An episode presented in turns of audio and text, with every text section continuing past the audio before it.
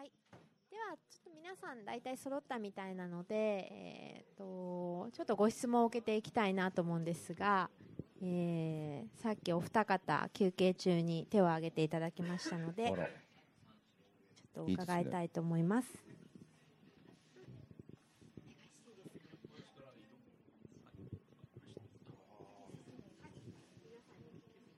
え、えー、西岡さんどうも。こんにちは。こんにちは。えー、質問ということで、ちょっとあの、えー、西岡さんさっき言われた例のあの、密度の話と、まあ、自分で一人でやった時の話と、で、お店が横展開していって、ちょっと密度が出さないよっていう話と、で、ちょっと、あの、で、スタッフ、なかなか育てれなかったと。自分にはそっちが難しかったという話だったんですが、あのスタッフの人間的に、ね、人間的な部分ですね、あの技術的な部分は多分ほとんどのお店があのクリアされてる分だと思うんですけど、それって西岡さんがスタッフに対してそういうふうに育ってほしいと。だから自分が10人いたらこんなことができる要するに人をつなげることができるとかそういう、まあ、価値観がカフェに見出せるんだよと。そういうふうなスタンスで、まあ、要するにお客さんの中に入っていってほしいと。コミュニケーションを取っていってほしいんだけどな、みたいなのは、スタッフに対しては、あの、伝わっていたんですか？それでも、それは何も言わずに、俺の後ろ姿を見たらそうなるぞじゃないけど、別れよっていう感じなのか、多分あの、スタッフの方もそれを多分言われないと、どう動いたらいいのか、どこまで立ち入ったらいいのかとか、いうのがちょっと自分では判断できないじゃないかなと思うんですけども、はい、いかがでしょうおっしゃる通りですね。なんか、あの、やってないし、やってないし、伝えてないかもしれないですね。ただやっぱり思うんですけど、僕がなんでそその現場に立ってた時に、まあ、その結婚相談所とか彼氏がいない彼女がいないとかいやこういう仕事の愚痴がとか聞きながらやっぱりお客さんに育ててもらったっていう経験があったんであの普通にこう仕事をこなしていけば身につくものだろうっていう感覚で今までいました。今までいました。でもちょっと今言われたんでちょっとはい just now ですね。これからそういうこともちょっと言葉にしてやっていかないといけないのかもしれないですね。やっていこうと思います。やると思います。名指しは避けますけどね、ここにスタッフもあの何人か来てらっしゃいますので、はい。でもその社長がなんかそんな言ってますどういうところをベースに考えていったらいいですかね。なんか難しいんですよね。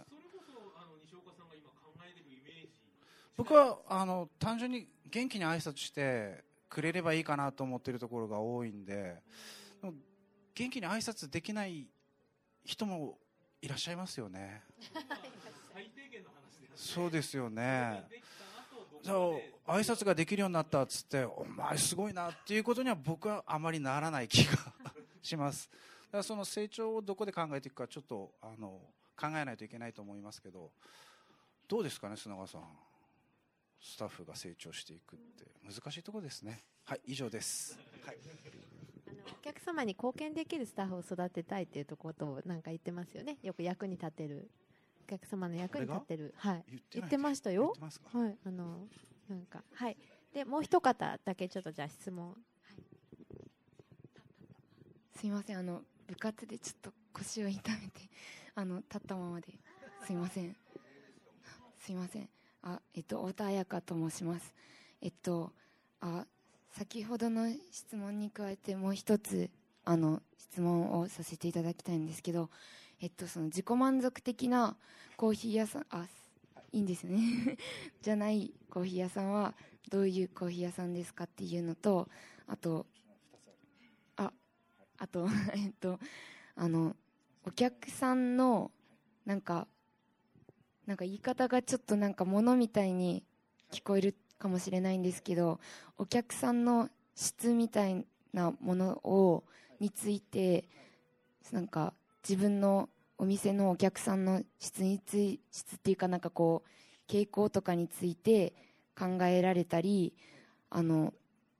なんかこういうお店にはこんなお客さんが来るんじゃないかとかなんかコーヒーの質とはまた違うそのお客さんのそのなんか求めているものの一致とかを伺いたい。あと あすいません。えー、っと自己満足型じゃないコーヒー屋さんはえー、っとお客さんの価値を中心に展開しているコーヒー屋さんだと思います僕は。で何？お客さんをどういうふうに質傾向？そうだな。僕はですねお客さんはだ誰来ても「こんにちは」っつって迎え入れるようにしてます。選ぶ人もいらっしゃるかもしれませんけど。な部活何してんの？あ 陸上です。種目は？あみたいですよ。はい。はい。ねお父様がねあはい。はい。はい。あはい。バシッと。でまあだコーヒー飲んでもらえるきっかけがあれば、まあ、それだけでもありがたいなと思ってることはあるんででお客さんの質が悪くなっている時は僕の質が悪くなっている時に悪いお客さんいっぱい来ました。僕がいい状態の時はいいお客さんいっぱい来ました。僕そのやってる人のその心次第だと思います。もう本当汚れてる時はね本当ひどいのばっか来たよ。ねあのちょっとそれ質問続けてもらっていいんだけどちょっと一瞬質問していい？あのさ本当なのか分かんないけど都市伝説的なことかもしれないんだけど某チェーンメジャーのところは、えーと、作る場所と渡す場所を話したりとか、えーと、ちょっと専門的なメニューを入れることによって要は自分たちの世代よりも上の人たちを来ないようにしたりあるとこから下は来れないようにするっていう、まあ、結果そうなってるのかもしれないし戦略的か分かんないんだけどよく言われるでしょ。お店側がそのお客さんの幅をコントロールするっていうのはある？えっとしてた時期があります、うん、やっぱり。その僕はそこの大体のあのアンカーが売っていかれるのは、うん、多分サイズの問題その規模の問題が大きく影響してくるとは思うんですけど、うんうん、そのやっぱりちっちゃな会社から今もまだそんなに大きくはないですけど、うん、ずっと続けてる立場だとなんで断る必要があるんだっていうところは前提にありますよね、うんうん、せっかく来てくれてるのに、うんうん、でそのお客さんを選ぶっていうのはやっぱりある程度のステージに行かないと、うん、なかなかその選択できない作戦だとは思うんですけど、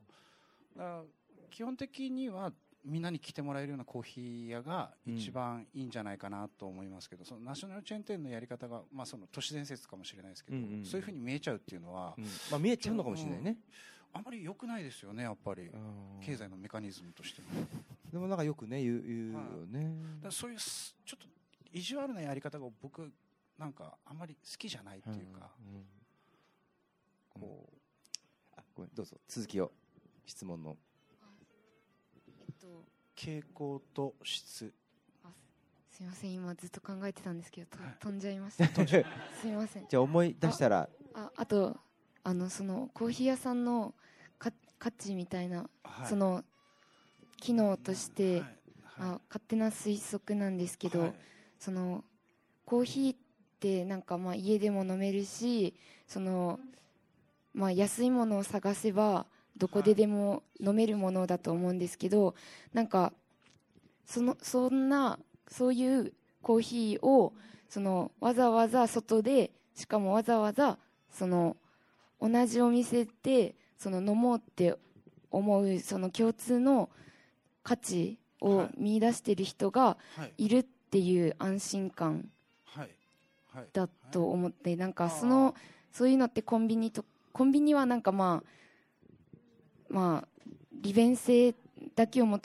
利便性に対する安心感だと思うんですけどそういう出会える人たちがそういう共通の価値観を持っているっていう安心感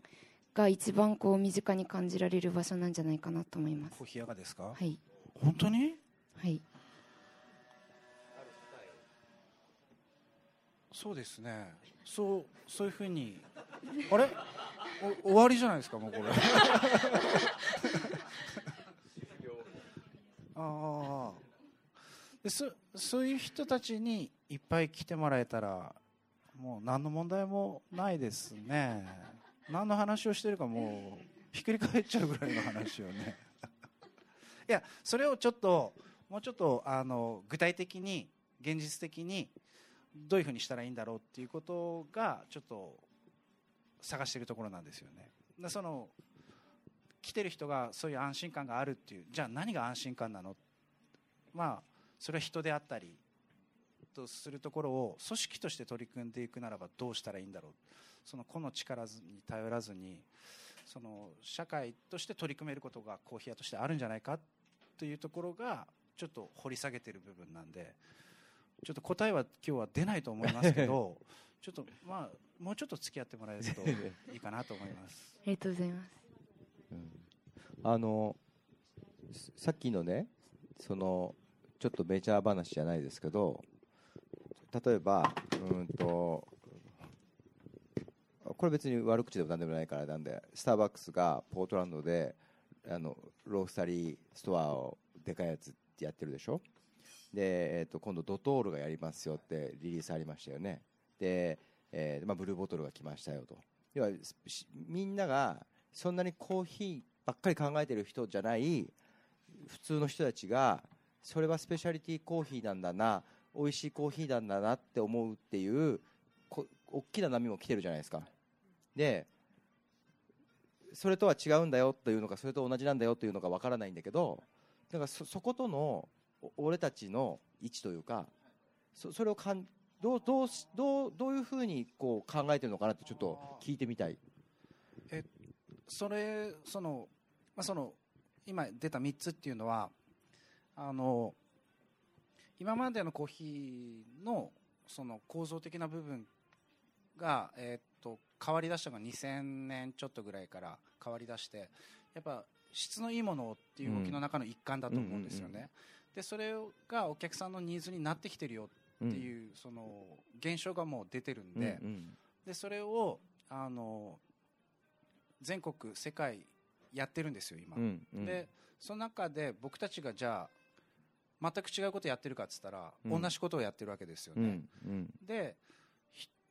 今日の部分の一つのポイントだと思うんですけど福岡でっていうことが一つあるんですよ、でもう一つはその同じような取り組みしている中でどういうふうに特色をそのコーヒーとして出していくかと、うん、で今その現状として僕は今福岡のコーヒー屋さんっていうのは一つこう簡単に言っちゃうと多様化してると、コーヒー屋が、うん、えー、純喫茶のスタイルをやりながらずっとや美味しいコーヒーをスペシャルティーコーヒーやってる人、えー、ちっちゃな町で、あのー、近所のおばちゃんたちに美味しいコーヒーを出してる人でパン屋さんの横でなんかもうコーヒー屋がこんなとこあるわけないよねっていう場所でやって大反響してるところとか、うん、そのいろんな形ができてきてるんですよね、うん、でそれっていうのは福岡で始まっているような感覚があって、僕の中では、でその福岡でやれるっていうのはその、まあ、今のその段階起きてる現象っていうのはそのそれぞれのマーケットできちんとしたその市場を確立していってるっていう現状が今起きてると思います、だからそういう部分はあの東京とかマスの多い場所と比べると、マスが少ない中でそうやって生き残っていけてるっていう形がやっぱり一つ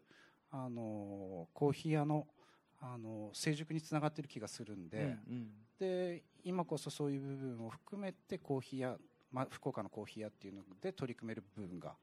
何かしらあるんじゃないかっていうところですよね。それは多分ナショナルチェーン店にはできないような多様性を含んでるし、でまあ、行くと面白いんですけど、あの行きにくい場所が多いんですよね。どこが？あのインフラがちょっとあんまり例えばバスでしか行けないとか。あなるほどね、はいはい、もっと利便性さっきもやっぱり利便性の高いところに行きがちじゃないですか、うん、でそういう場所にみんなが出てきてくると、うん、もっと活性化するとは思ってます、うんうん、江口君もずっともうロポ松やるって言ってたけどねもっといいとこあるんじゃないのって言ってたけどあそこでよかったよね。うん。うん、今形として出来上がってきてる気がしますね、うん、次の議題とかに行きます、これ最後のお題なんですが、はい、まあ、これですね。西岡さんがやりたいのはコーヒーで街をデザインするっていうことがやりたいってことを言っていてどういうこと？どういうことですか？あの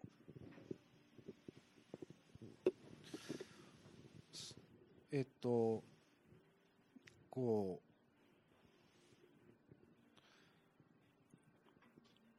き、まあ、機能の話な機能の種類だと思うんですけどその機能の種類をどういうふうにしていくかっていうところが、まあ、前提にありながらその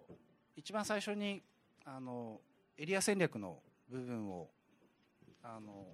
舞鶴大作戦をやりたいと思ってる部分っていうのは、あの三角形の中に囲まれてる人たちっていうのはうちのコーヒーをたくさん飲んでくれててでそこに価値を見出してくれてでマヌコーヒーがそのやってることに共感してもらったりしてでそれでまあ福岡のアーティストさんたちを知ることであったり音楽を知ることによってその一つのあの動きを作ろうとしてるわけですよね。そのエリアを固めようとしてるっていうのは。でその中であのどういうふうに、まあ、デザインってその絵を描くことだったり立体を作ることだけじゃなくてその機能としてデザインしていけば例えばその福岡では山笠があります。じゃあその山笠の人たちと一緒にワイワイ騒ぐのか。いやちょっとそれは違うなと、えー、お祭りに参加します。まあちょっとそれは違うなと。そのじわじわのあの活動をその活力剤としてコーヒー屋ができるところはあるんですけどそのもっと深く掘り下げた部分でその福岡の街にコーヒー屋があってよかったよねっていう結論になるような形っていうのをやっぱりデザインしていきたいなと思ってるんですよね。だからその多分コーヒーっていう飲料の話ではなくて会社としてその業界として取り組んでいくことは何何かないんだろうかっていうところのデザインの話ですね。そのデザインの目的を何するかっていうのが大事なポイントだと思うんですけど、なんか宗健さんの街づくりとかのプロジェクトにも関わったりとかお仕事でなさるかと思うんですけども、はい、そういう時に街の中街の結局デザインっていうことですよねそれって、うん、うん、既存であるものとかを、まあ、リデザインではないけれども、うん、価値を見出し直す作業だったりとかあると思うんですけど、うん、街をデザインする、まあ、要はコンテンツで魅力的だなと思われるものって何か共通ってありますか？街を見直した時その街をデザインするはそのだ誰にとってその魅力的になるですかね？それってそれさっき一番最初観光みたいなキーワードがあったでしょ？あるでしょ？でもしかしたら今住んでる人たちってことかもしれないし今の話は校舎ですよね。うん。なんかそのうんと今日ずっと話をしていてコーヒー面白いなってやっぱ思ったのはその僕もそんなに味がグルメじゃないので味がすごく味弱者なんですよね、うん、これはなんとかでとかはないわけ。そうするとほぼ世の中で生きてる人は美味しそうこれが美味しいだろうっていうので生きてるじゃない？これが絶対美味しいって言って決めてはないと思うんですよ。要はそんなにコーヒー飲んでないし美味しいだろうと思うっていうことで飲んでると思うんですよ。その時にそれを決定するその何かポイントを作っていっているわけですよきっと。それは味が美味しいよってことじゃなくて美味しそうだを誘発する何かを作ってるわけでしょ。それがいい人たちがいるっていうことでこれは美味しそうだって感じるとかいい音楽だって言ってこれは美味しそうだって感じるとか。だから当然ながらなんかその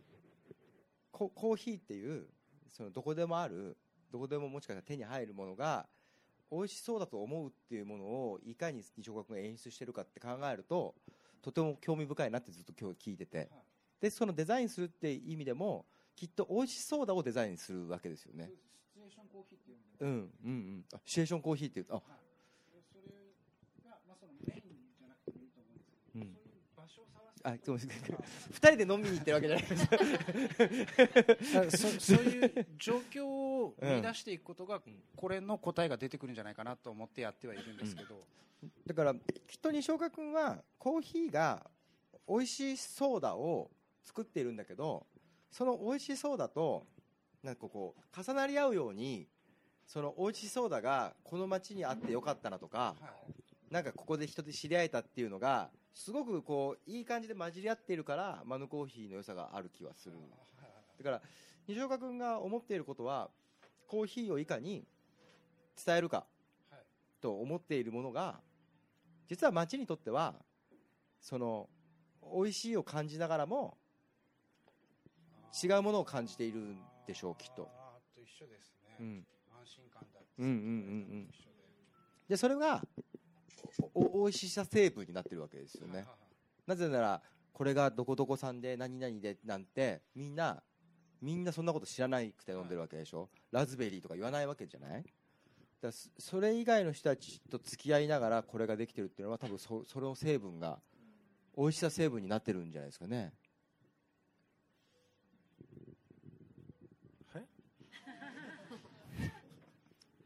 だからみんなにもとっての美味しいは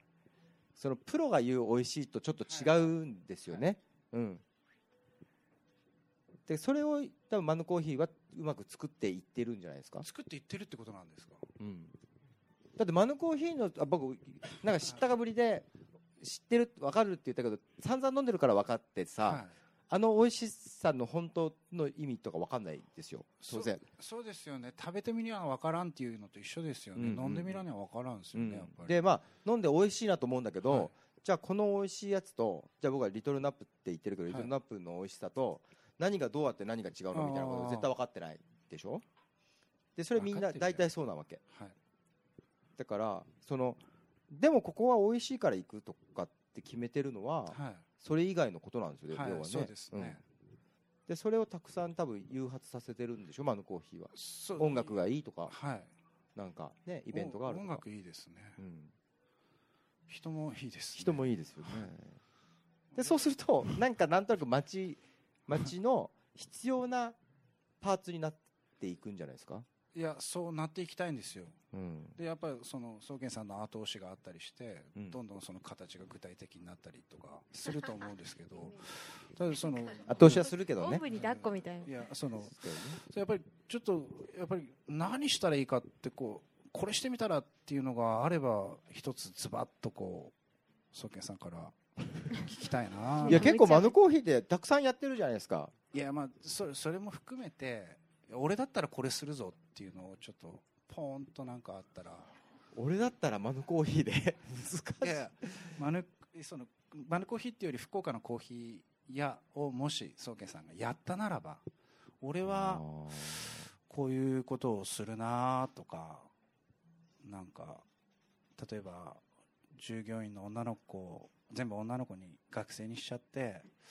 衣装はタンクトップにしちゃおうかなとか、まあ、そういうので全然ヒントになると思うので、そうだね、はい。こうパシッとこう宗健さんが今日一言言ってくれると多分みんなそれに追随してそういうことをやっていくと思う。ちょっとあまりあのタンクトップはなしにして。あったらいい。僕でもマヌコーヒー意外となんていうの僕的には本当不足がないって絶対だって打ち合わせマヌコーヒーでやってるありがとうございます大名店で、はい、はい、やってますしまあ、なんだろうな、なんか足りないことあるいやいや、宗家さん、コーヒー屋するとしたら、な何、どういうコーヒー屋さん、えー、どの辺でやりますか？それ聞きたい。どの辺でやるか、はい、僕はスタンドやりたいな、だったら。コーヒースタンド、うん、どの辺でやります？今、はい、えっ、ー、とね、待って、ちょっとこれ。3つ目ぐらいに思いついたやつがいいかもしれないです。それ好きな人のタイプみたいな話？そこが本心みたいな？えっとねうんどこなんですかね。えっとね、はいうん。今降ってますからね。うん？汗出しのね、はい、そう。いろいろいい場所はたくさんあると思うんですけど、うん、じゃあちょっと選択肢を絞めて、はい、えー、っとそうですね。じゃあ一つ目は天神近辺、はいえー、二つ目が周遊館のある西陣近辺、うん、で三つ目が、はい、あの東区の今もうちょっと新宮とか千早のあの辺り、で四つ目が博多駅。さあどこに行きますか？もう100%天神ですよね。100%天神ですか？あじゃあ、ちょっと細分化しましょうか、はい、天神の中でも北天神南天神ありますけどどちらエリアに行きますか？まず。僕は北でチャレンジしてみたいかな。あ北の方ですか？親不孝の方ですか？じゃあ。もうちょっともうちょっとどっちですか？もうちょっと郵便局に側とかまあそれとエクリとかになっちゃうけどまあもうちょっともうちょっとねもうちょっともうちょっとどっちに行くんですか？郵便局。ああなるほどね。バス停の前とか。裏裏とかね。だからあの須崎公園？とかとの間ぐらいとか。はあ。なんかなんか微妙ですねなんか。空気良くないですか？あの辺り。なんかあのぬ抜けてない？あの海近いし。抜けてるっす、うんうん、抜けてポケモン結構いろいろ出てくるし うん、今一軒やってる先輩がさっきいらっしゃったんですけど、はい、ちょっともう帰られちゃって、はいはいはい、なんかこじんまりのんびりやって、うん、その人材の育成をやってくれてるんで、はい、ですごいいい場所で、まあ、そういう部分では抜けてる部分ではあるかもしれないですね、いやなんかねコーヒースタンドみたいなのがいいのは日常の中に溶け込むというか、はい、そこで座らずに買っていくみたいな、ほらあのなんだっけえっ、ー、とあれ好きですよ。あの東京の味とかはちょっと分かんないけどえっ、ー、となんあれでしょ？ワゴンでやってる。ワワゴンでやってる。何台もワゴンでぬか屋じゃなくて絹屋じゃなくてえっ、ー、と代官山の駅前にあるコーヒーコーヒーワゴンワゴンでねやってるとこあるんだけどなんかあああいう日常ににあの定住型じゃなくて溶け込む。だからでも、まあ、ワゴンは嫌だからなんかあるのかどうかわかんないタバコ屋さんみたいなのがいいな。うんなるほど。タバコ屋さん。タバコ屋さんみたいなコーヒー屋さんコーヒースタンドとか。チラッと寄ってチラッとなんか毎日買って帰るじゃその総じてやっぱり日常に溶け込む場所としてそのコーヒー屋として機能していけば十分その社会に貢献できるんじゃないかっていうところですよね。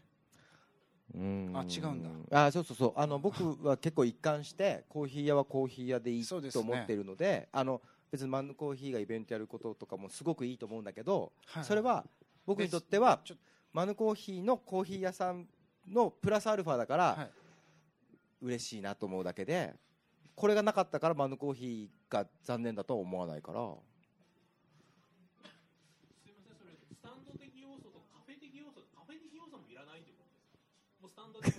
あそうそうそう。あそう僕僕的にはそんな気がししてます。あ自分がやるんだったらですよ、えー、はい。はい。あの人材育成も大変ですしカフェ的要素があると。はいカフェをいっぱい建てるってあの何ですか？スタンドいっぱい建てるってのはどうですか？あっちもこっちもあっちもこっちも建てる。うん。なんかスタンディングでちょっと飲んでいくみたいなエスプレッソ文化っぽいですけど、なんかあああいうのとかってよく、なんかよくない？例えば朝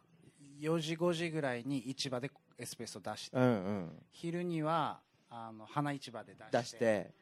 で夜は中洲の入り口ぐらいで出してこういう感じですね、うん、素晴らしいですねやっぱり。コーヒー。生活動線に合わせてっていうのはいいんじゃないかなみたいな。人と人の生活リズムに合わせて場所とかをあるっていう。ああできたね。よかったね。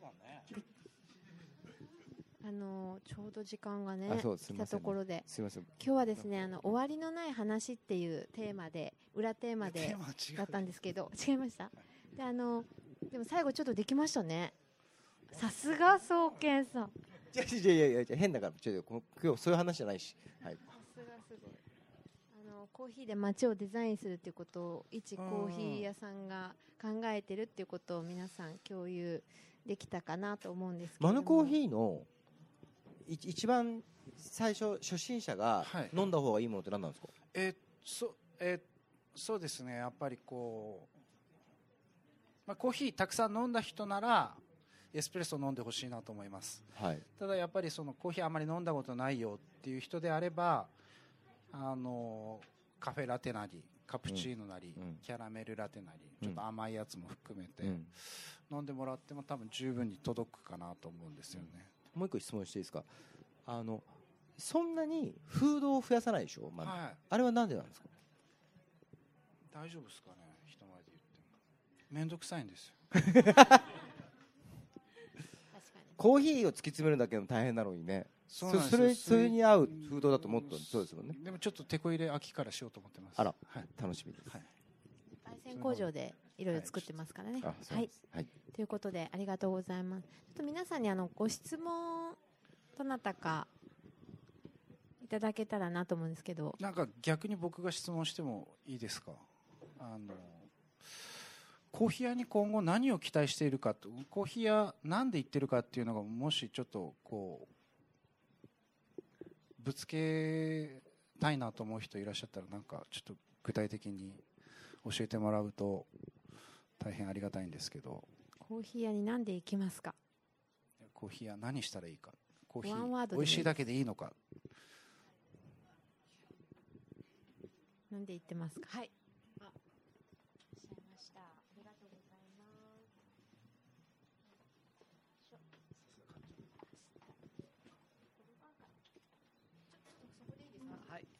あこんにちは、えー、っとその質問と若干違うんですけど、えー、西岡さんのやっぱ飽くなき探求心がやっぱマヌを作ってる感が今日感じたんで、えー、そのコーヒーで不動産王になってほしいなっていうのが思ってて。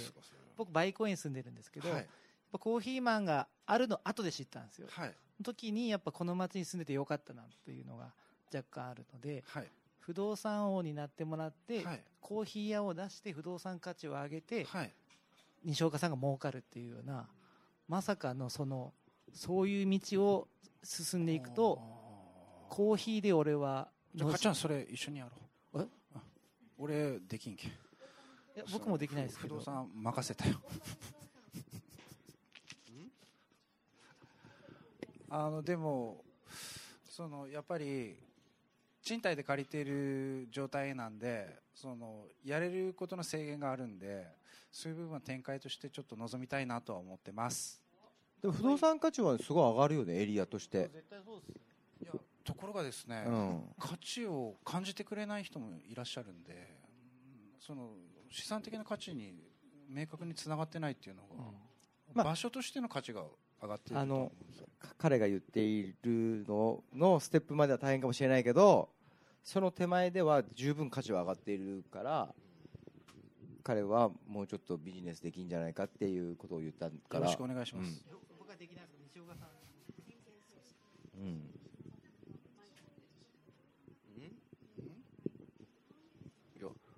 そもそも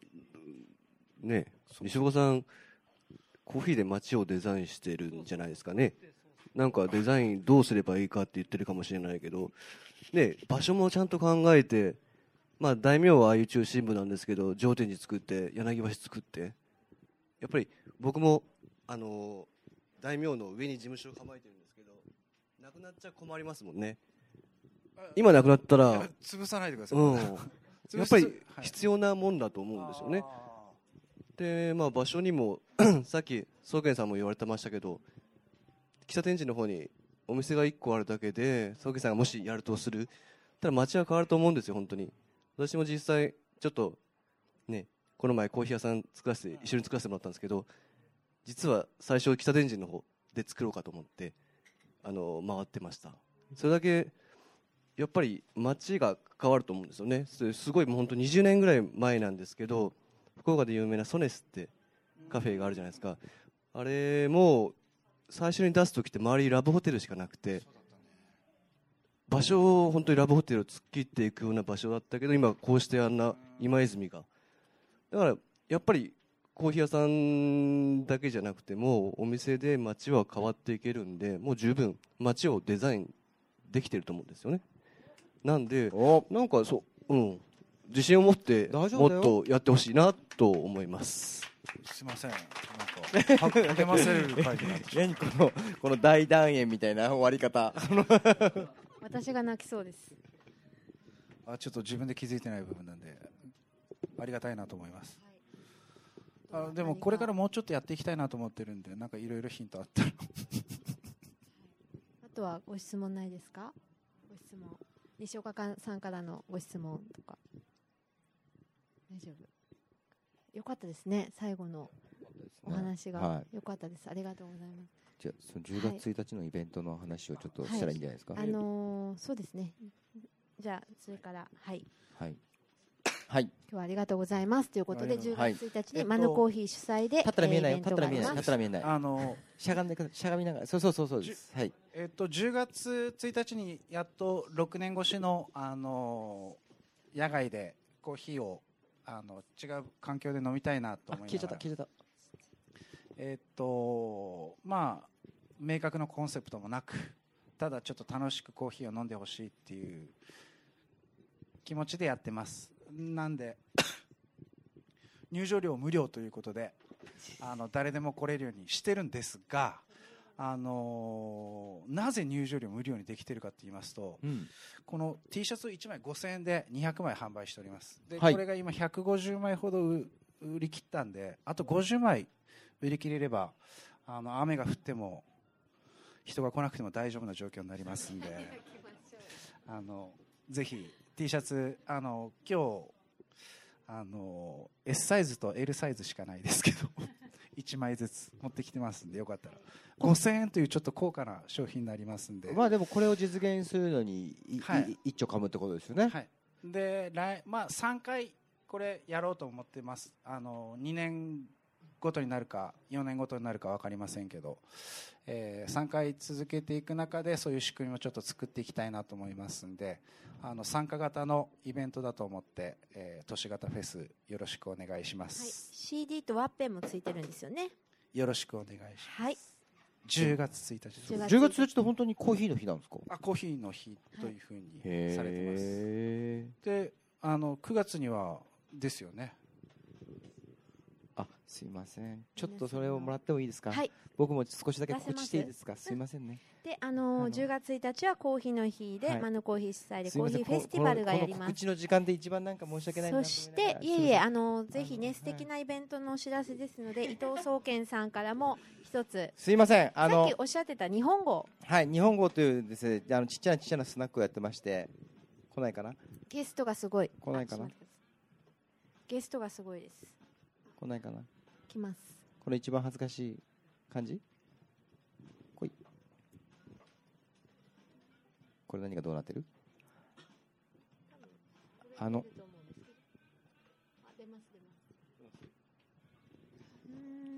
はい。あの。出ませんね。えでもビデオになってると思うけど。来て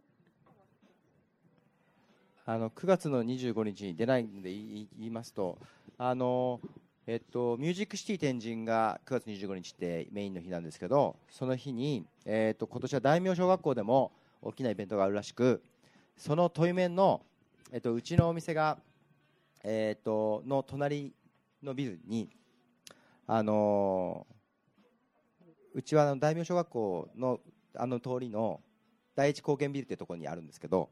その隣にあのルームス大名ルームスがありましてそこで、えー、と昼間から、えー、と1周年なのでイベントをやろうと思ってます、えーとまあ、飲み会をしながらなんか飲んでいると,、えー、とたまたまいい音楽がかかるみたいな感じにしようと思ってるので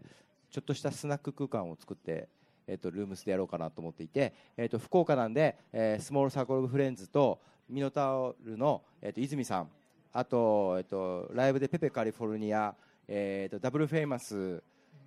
あの坂口君、えー、と Port of Notes 大島君、えー、であとちょっと最近人気の東京ヘルスクラブというラップのチームと,、えー、とあと BEAMS の青野賢一さんなどなどなどなどやってきてあの普通に飲み会みたいなことやるので出入り自由な感じでちょっとだけ入場料かかりますがこちらは。聞いていただければ。あ大丈夫です大丈夫です。もう情報媒体はえー、っとねあミュージックシティ展示のホームページで上がってます。はい。裏で浅井健一さんとか今年はやるんですよね。とかやってますけどあのこっちをあのベースキャンプにしてもらえればと思います。すいません告知しました。9月25日。あ来てくれるらしいんで西岡君も来てくれるんで。会いたければ。9月25日日曜日です。よろしくお願いします。えー、っと3時10時です。ちょっと長いですが。あのここでは言えないんですけどお面白いゲストが実はたくさん準備してまして。なのでぜひ。マル秘なんです。すみません。あの後で聞いたら教えますけどマル秘ですか？はい。よろしくお願いします。はい、はい、すみません。ありがとうございました。じゃあえー、と今一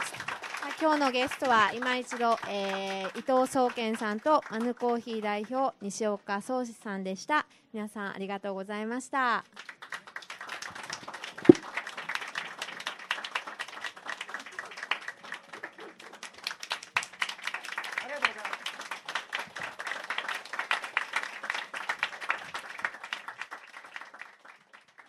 LoveFM Podcast. ラブ f m のホームページではポッドキャストを配信中。スマートフォンやオーディオプレイヤーを使えばいつでもどこでもラブ f m が楽しめます。